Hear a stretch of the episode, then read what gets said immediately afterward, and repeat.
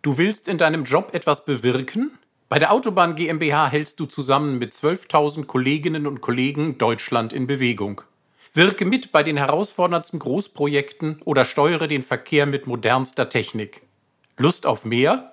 Besuche uns unter www.kommzurautobahn.de.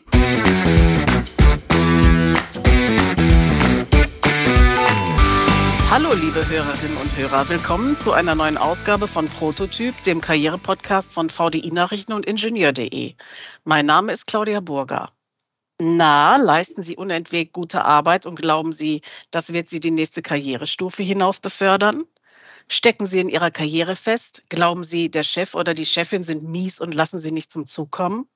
Denken Sie, dass Sie sowieso schlechte Karten und nicht die richtigen Kontakte haben, um das berufliche Treppchen nach oben zu erklimmen?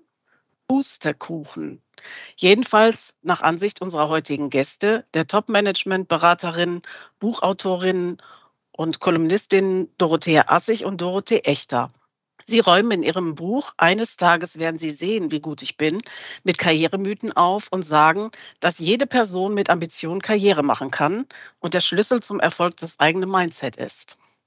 Was das heißt, wie das gehen soll und warum Mentoring nicht unbedingt ein gutes Konzept ist, darüber spreche ich heute mit Ihnen. Herzlich willkommen, Frau Assig und Frau Echter. Ja, vielen Dank für die Einladung, Frau Burger. Wir sind gerne mit dabei. Danke, danke. Prima. Frau Assig, ist Leistung im Beruf ein Garant dafür, auf dem Karrieretreppchen nach oben zu kommen? Leistung ist die Basis. Ohne gute Leistung geht überhaupt nichts. Und wenn die Leistung stimmt, dann müssen ganz andere Karrieredimensionen in Gang von der eigenen Person gesetzt werden. Und was raten Sie Berufseinsteigerinnen und Einsteigern? Was ist wichtiger, die Leistung oder das Networking mit Kollegen und Führungskräften und Kunden und Kundinnen? Also wenn jemand am Anfang ist, geht es immer nur um Leistung. Es geht nicht darum, also ähm, man kann, es ist ja auch parallel zu machen, Kontakte aufzubauen, herzlich und wohlwollend zu sein. Aber die Leistung muss einfach über viele, viele Jahre hinweg stimmen. Kann man Karriere planen? Ja, das ist so eine Sache, an die wir nicht glauben. Und zwar deshalb nicht, also jemand hat jetzt die Leistung gut gebracht. Und dann gibt es etwas, worauf sich Menschen äh, vorbereiten müssen. Dann gibt es ein Unterbewusstsein. Und das Unterbewusstsein, das hat unheimlich viele Fallstricke und äh, die Karrieremythen, so wie wir, wir sie äh, jetzt beschrieben haben, das ist der Ausdruck letztlich von inneren Widerständen. Also ich möchte nicht erfolgreicher werden als mein Vater, denken zum Beispiel viele Männer, oder ähm, Chefs sind in der Welt nun mal schlecht und mies, so möchte ich auf keinen Fall werden. Und das ist letztlich ein Ausdruck vom eigenen Unterbewusstsein, nicht von rationalen Erkenntnissen. Mhm. Frau Echter, Sie plädieren für die Renaissance des Lobes und der Komplimente in den Unternehmen und sagen nicht immer so viel Kritik. Warum? Ja, also Renaissance, Lob und Komplimente hat es natürlich immer schon gegeben. Also das ist sozusagen der Code der sehr erfolgreichen Menschen weltweit. Also daran erkennen die sich auch gegenseitig. Wenn wir jetzt eine französische Topmanagerin und einen thailändischen oder, oder koreanischen Topmanager sehen, dann erkennen die sich daran, die machen sich Komplimente, die begegnen sich wertschätzend oder in den arabischen Emiraten. Sonst wäre überhaupt gar kein Geschäft äh, möglich. Das heißt, das gab es schon immer. Nur was wir sagen in unseren Büchern ist, dass äh, Lob natürlich äh, eine unheimlich gute Strategie ist, auch, auch wenn ich noch nicht oben angekommen bin, weil ich brauche ja das Wohlwollen und ich brauche die Spiegelung von erfolgreichen Menschen. Ich brauche herzliche Kontakte, die mich fördern. Warum sollte mich sonst jemand fördern? Also das ist auf jeden Fall unheimlich wichtig, Komplimente zu machen und zu loben, egal in welcher Karrierephase äh, Sie sich gerade so befinden. Frau Echter, wie mache ich das denn am besten, ohne dass ich jetzt, sage ich mal, komisch rüberkomme? Ja, das denken äh, viele Menschen, dass sie komisch rüberkommen durch ein Lob. Äh, das ist aber nicht der Fall. Äh, was komisch rüberkommt, ist immer die Kritik, weil äh, selbst wenn zum Beispiel ein Chef Sie danach fragen sollte oder eine Chefin, jetzt sagen Sie mir mal, Frau Burger, ganz offen, jetzt haben Sie keinen Chef, aber egal, ähm, ganz offen und ehrlich, äh, was, wie war ich denn heute, wie war denn? Und die erwarten vielleicht selber Kritik, aber reagieren negativ darauf. Und äh, das macht eben auch das, was Dorothea Assig vorhin sagte, das ist unser Unterbewusstsein. Das agiert autonom in unserer Persönlichkeit, da haben wir gar keinen Einfluss drauf.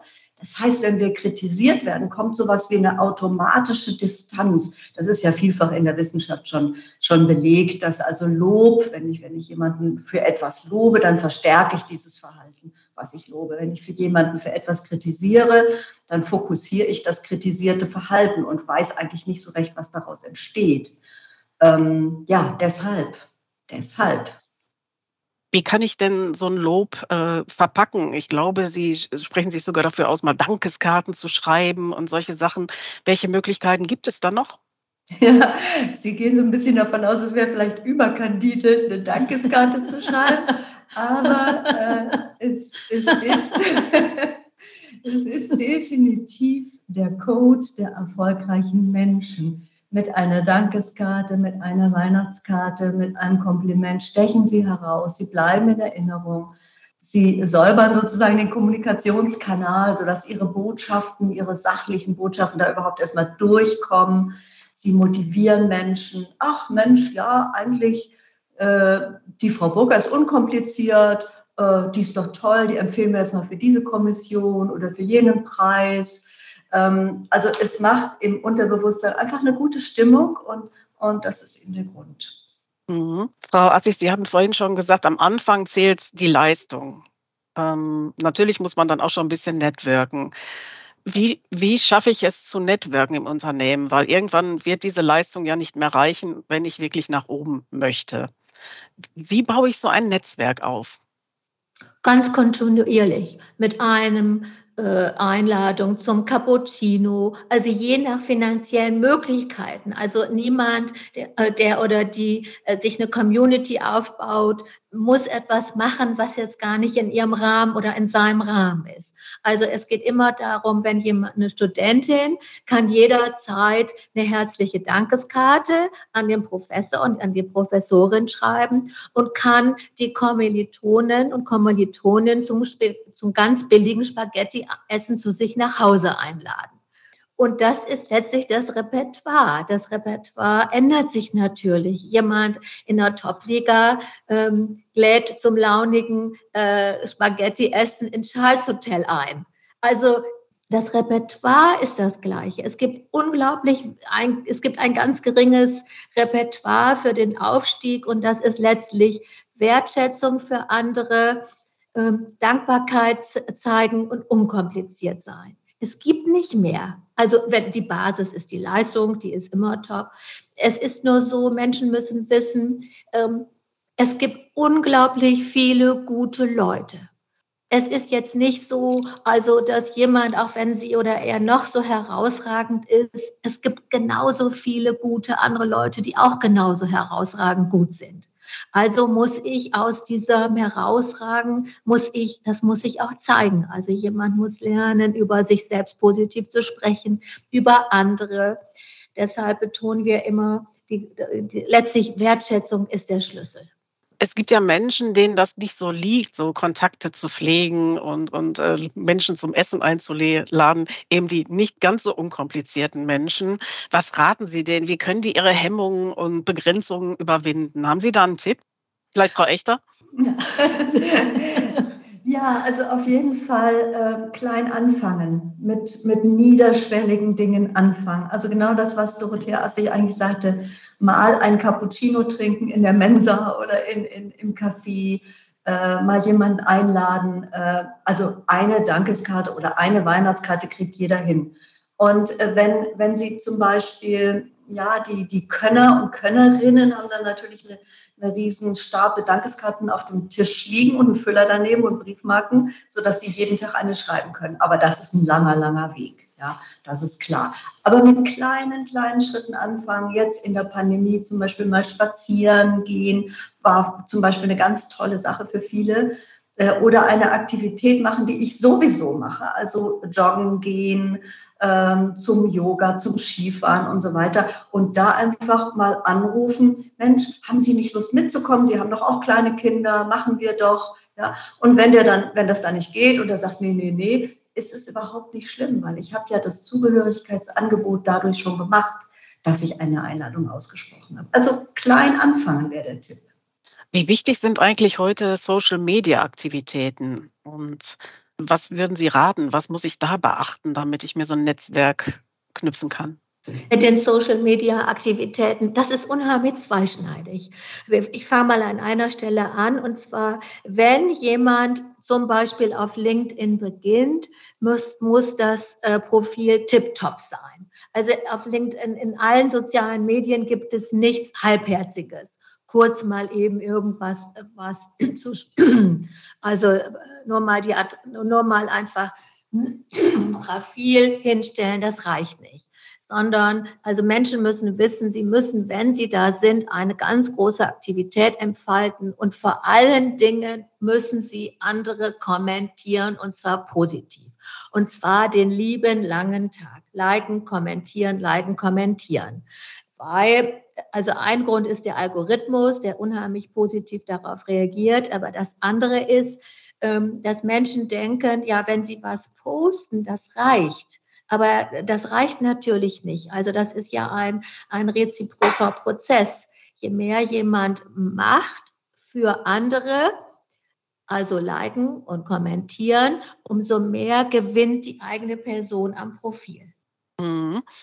Und wenn ich jetzt, sage ich mal, nicht so firm darin bin, würden Sie mir dann raten, lieber die Finger davon zu lassen? Also da jetzt gar nicht erst mit anzufangen oder ist das unabdingbar heutzutage? Nein, dann lässt man auf jeden Fall die Finger davon. Mhm. Also das, äh, das täuscht natürlich das Bild. Also das Bild, ähm, das ist der zweite Punkt, den ich ansprechen wollte. Das, vielen Dank für die Frage es täuscht, weil wer auf LinkedIn ist, denkt oder in einem anderen Karrierenetzwerk denkt, äh, das ist unab, das, das muss man unbedingt machen. Das stimmt aber nicht. Also das ist definitiv nicht so. Wenn jemand Kontakte macht, wenn jemand wertschätzend für andere ist, das reicht. Mhm. Okay. Ähm, Sie sagen ja, heutzutage kann jede oder also jede ambitionierte Person in einem Unternehmen Karriere machen und in unserem Wirtschaftssystem. Äh, spielen soziologische Aspekte also überhaupt keine Rolle mehr, Herkunft, Familie und so weiter? Ist das, kann man das verneinen? Also gar keine Rolle würde ich, würde ich nicht sagen. Aber die Rolle äh, der familiären Herkunft ist unheimlich geschrumpft. Das hat sich wahnsinnig verändert. Also noch in den 90er und Nuller Jahren gab es einen Wissenschaftler, Hartmann, der hat über Eliten geforscht und hat gesagt, also eigentlich nur äh, Männer äh, aus bürgerlichen Verhältnissen können DAX 30 Vorstand werden. Und dann kam zum Beispiel die Welle der Beratungsjungs. Ne? Die, die waren jung, die waren hochintelligent, die kamen aus ganz normalen Familien, die haben in, bei McKinsey angefangen, weil es da nach Noten geht äh, bei McKinsey und nicht, äh, nicht nach familiärer Herkunft. Die haben sich da hochgearbeitet, äh, äh haben entsprechend das Netzwerk gehabt und sind dann an die Spitze gekommen. Die haben dann andere nachgezogen. Dann kam äh, die ganze Internationalisierung, die ganze Diversity. Also das hat sich unheimlich relativiert und in unserer Beratung haben wir sehr, sehr viele Personen, die aus ganz normalen Familien kommen. Wenn man jetzt natürlich guckt, Adlige, die immer noch wohlhabend sind oder Familien von, von, von Ministern, von Nobelpreisträgern, wo sozusagen andere äh, wirklich erfolgreiche Menschen ein- und ausgehen und die das seit der Kindheit gewöhnt sind, okay, die haben einen Vorteil. Aber wie viele sind das? Das sind ganz wenige. Mhm. Also im Prinzip, äh, das ist das, was Sie sagen, das Mindset, also ich, äh, dass ich das überwinde. Ich komme jetzt aus nicht so karriereorientiertem Haushalt, dann kann ich das aber trotzdem schaffen. Ich kann einfach sagen, ich bin genauso viel wert und genauso viel, ich kann genauso viel wie die anderen und mich dadurch so ein bisschen pushen. Ja, ja, definitiv. Wenn jemand an den entsprechenden Habitus hat, von dem sprechen wir ja letztlich die ganze Zeit, von Wertschätzung, Dankbarkeit, Einladen. Das ist ja ein Top-Liga-Habitus und der ist auch zu lernen. Und ähm, in Ihren Fragen schwingt ja auch was mit, wenn Sie so immer, wenn Sie danach fragen, ja, kann man das lernen? Menschen, und das gilt für alle Menschen, auch wenn sie noch so erfolgreich sind, müssen soziale Ängste überwinden. Also alle Menschen, die erfolgreicher werden und mehr in der Öffentlichkeit stehen, haben soziale Ängste. Und dann müssen sie sagen, gut, ich habe soziale Ängste, mit denen muss ich umgehen. Aber die müssen merken, das ist eine soziale Angst. Also die können jetzt nicht denken, ich bin so, ich bin lieber irgendwie äh, ganz still. Nein, das ist eine soziale Angst und soziale Ängste sind zu überwinden. Mhm. Sie schreiben ja, wir Autorinnen begründen ein zeitgemäßes, positives Karrierenarrativ, das nicht in sozialen Ängsten, Ausgrenzungsfantasien und Kampfimpulsen, sondern in der neuen Realität verankert ist. Was genau meinen Sie damit? Können Sie das noch mal so ein bisschen zusammenfassen? Oh, noch mehr zusammenfassen als dieses Zitat, das ist schwer. Oder vielleicht noch etwas erläutern für die Hörerinnen und Hörer. Ja, es ist im Grunde genommen äh, unsere, unser Ambitionsansatz, der sich sehr, sehr stark mit den inneren Widerständen befasst. Und äh, das ist das, was Dorothea Assig sagte, die inneren Widerstände hat wirklich jeder. Und äh, die äußern sich zum Beispiel dann nicht nur in den sozialen Ängsten, sondern in so einem Kampfimpuls. Also ich werde ungerecht behandelt. Und dann denke ich, ich habe ein großes Gerechtigkeitsempfinden, das muss ich jetzt richtig stellen. So, das ist zum Beispiel auch ein innerer Widerstand, weil klar, wenn ich was richtig stelle, wenn ich einen Kampfimpuls habe, mich durchzusetzen und so weiter, wer soll mich dann befördern? Weil niemand holt sich so jemanden in, in, in ein Führungsteam gerne rein. Und ähm, das heißt, es letztlich die Zusammenfassung besteht darin, dass ich mich mit meinem Inneren befasse. Jetzt kommt vielleicht eine kleine Zusammenfassung. Erstens, ich muss meine eigene Größe erkennen. Das heißt, ich muss große Worte für mich benutzen und für meine Erfolge. Und zweitens, ich muss diese Codes beachten. Wertschätzung, Großzügigkeit, Unkompliziertheit und Dankbarkeit. Werden eigentlich die Skills, die gefordert werden, werden die immer noch anders? Oder kann ich sagen, wenn ich dann hinterher diese, diese Skills habe, so Wertschätzung, all diese Sachen auch praktiziere und vielleicht auch mir angeeignet habe, reicht das dann oder welche Probleme haben eigentlich so Menschen im Top-Management noch? Menschen im Top-Management haben oft Probleme. Sie sind jetzt in der Liga angekommen, die ihnen unheimlich fremd ist. Und jetzt, jetzt müssen sie sich damit vertraut machen. Das heißt, sie müssen einmal in die Rolle einnehmen. Sie müssen sagen, ich bin jetzt im Top-Management, ich bin der Top, in der Top-Liga, ich bleibe auch hier, dies ist mein Home-Turf, ist mein Habitat. Und das ist ein für manche Menschen, die ähm, zum Beispiel aus einfachen Familien kommen, ist das ein ganz großer seelischer Schritt. Also fürs Mindset groß, für, ähm, für alles ist es unheimlich groß. Und ähm, es, geht, es geht jetzt darum, wenn Menschen im Top-Management sind, müssen sie eben noch mehr lernen, unkompliziert sein, noch mehr lernen, sich in der Öffentlichkeit frei zu bewegen, noch mehr ähm, ähm, ja, sich mit anderen Menschen zusammentun. Also jetzt zum Beispiel nach Davos zu fahren. Also und einfach zu sagen, ich treffe jetzt internationale Menschen, ich freue mich an denen, ich höre denen zu, ich lerne. Und das ist natürlich etwas, worauf Frau Echter und ich in unserer Arbeit immer hinweisen, ist, Menschen müssen im Lernmodus bleiben. Die können nicht denken, ich weiß das jetzt, ähm, das, was ich vor zehn Jahren gelernt habe, sondern die müssen auch sehen, in der Zeit, in der sie erfolgreich sind, hat sich auch zum Beispiel der Zeitgeist verändert. Das heißt, sie müssen realisieren, in welcher, wo lebe ich überhaupt? Was ist überhaupt wichtig? Und plötzlich sind da unheimlich junge Menschen am Start und die kann ich nicht abtun, sondern ich muss lernen, die ernst zu nehmen. Also Lernmodus ist ganz wichtig. Lernen so als Stichwort Sie sagen ja, Mentoring ist kein gutes Konzept. In vielen Unternehmen wird das ja praktiziert. Vielleicht können Sie so ein bisschen erklären, warum Sie ein Problem mit Mentoring haben. Ein Mentor, eine Mentorin, äh, der macht das ja oder die macht das ja auch ehrenamtlich. Das heißt, die machen das unheimlich gerne, dass sie begabten jungen Menschen helfen, dass sie die unterstützen und fühlen sich dabei wirklich pudelwohl. Und dagegen ist von aus deren Sicht auch nichts zu sagen. Nur wenn ich eine bestimmte Karrierephase schon hinter mir habe, also studieren, erstes Einsteigen in den Job, dann möchte ich ja selber letztlich in diese Liga aufsteigen.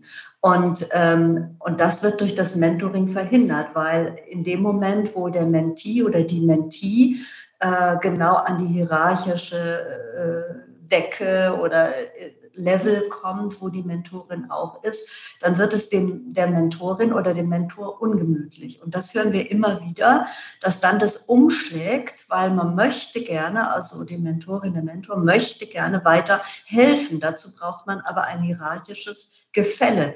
Dazu braucht man keine symmetrische Beziehung mehr. Und an dem Punkt äh, kehrt sich das manchmal sogar ins Gegenteil um, sodass der Mentor, die Mentorin unbewusst versucht, jemand klein zu halten. Ah ja. Apropos Führungskraft und, und jemand, der ja Tipps gibt und so weiter. Hat sich die Rolle von Führungskräften eigentlich in den letzten Jahren verändert? Ja, fundamental. Also das muss man schon so sagen. Also für Führungspersonen ist es, ist es, ist es wichtiger als je, mal zuvor in diesem Wir-Gefühl zu sein. Also wir als Unternehmen wollen erfolgreich sein. Also, ähm, also es geht um nicht, obwohl es eine Hierarchie ist, geht es nicht darum, in einem hierarchischen Konzept zu sein, sondern immer wieder zu sagen, wir wollen, wir, uns allen soll es hier gut gehen. Ich gucke jetzt nicht nur auf meine eigenen Vorteile, sondern wir sind ein, ein, ein Ganzes. Wir wollen, ähm, wir wollen hier erfolgreich sein. Und wie können, was kann ich als Führungsperson dazu tun, dass uns das gemeinsam gelingt? Wie ist das, wenn, wenn eine Führungskraft äh, ihr Wissen weitergeben will? Wie macht sie das am besten? Also ich meine, äh, sie führt ja eigentlich Fachkräfte, die eben auch je, jede Menge drauf haben. Wie, wie macht man das am besten? Vielleicht haben diese Leute sogar noch mehr Wissen, also Fachwissen, als die Führungskraft. Wie läuft das am besten? Ja, das ist wirklich eine sehr kluge Frage, weil in der, in der Frage steckt letztlich schon das Dilemma oder die Antwort drin. Die Aufgabe von Führungskräften ist es, überhaupt nicht ihr Wissen weiterzugeben ähm, vielleicht mal ganz am Anfang oder bei einem Vorarbeiter oder so, aber äh, ab der Mitte nicht mehr. Ähm, da kommt noch so was anderes ins Spiel. Die Führung bedeutet nicht arbeiten. Ja? Also das Arbeiten ist ein ganz grundsätzlicher Widerstand von, von Top-Managern in der Top-Management-Rolle, die eigentlich das Führen verhindert. Sie haben es genau richtig gesagt, Frau Burger. Die wissen ja oftmals viel, viel mehr als äh, ihre Chefinnen und Chefs wissen. Deshalb geht es darum, das eigene Anliegen, die eigene Ambition immer wieder klar zu machen und voranzustellen, sodass jemand weiß, wozu soll ich eigentlich hier, bin ich eigentlich hier, was soll eigentlich erreicht werden. Und dann äh, ist natürlich das Vertrauen groß und muss das auch sein, dass die äh, Mitarbeitenden, Frauen und Männer, das von selber umsetzen können. Und das ist ja auch die Regel. Also gerade wenn, wenn Frau Assig von Agilität spricht, von dem Wir-Gefühl, äh, dann, dann hat, der, hat die Chefin eine komplett andere Rolle. Ja, mit diesen Worten äh, möchte ich mich dann auch äh, bedanken bei Ihnen. Also das ist äh, ein sehr interessantes Gespräch gewesen. Ähm, vielen Dank, dass Sie mitgemacht haben. Ich denke, wir haben vielen jungen Leuten, aber auch Menschen im mittleren Alter Mut hm. gemacht, nochmal neu zu denken, vielleicht auch aus ihrem Gehäuse rauszukommen und sich zu öffnen. Ich hoffe, das haben wir hiermit erreicht. Und ich bedanke mich ganz herzlich bei Ihnen für das Gespräch. Ja, vielen Dank Ihnen. Danke, danke. Danke auch. Alles Gute. Danke. Ihnen auch. Tschüss. Tschüss.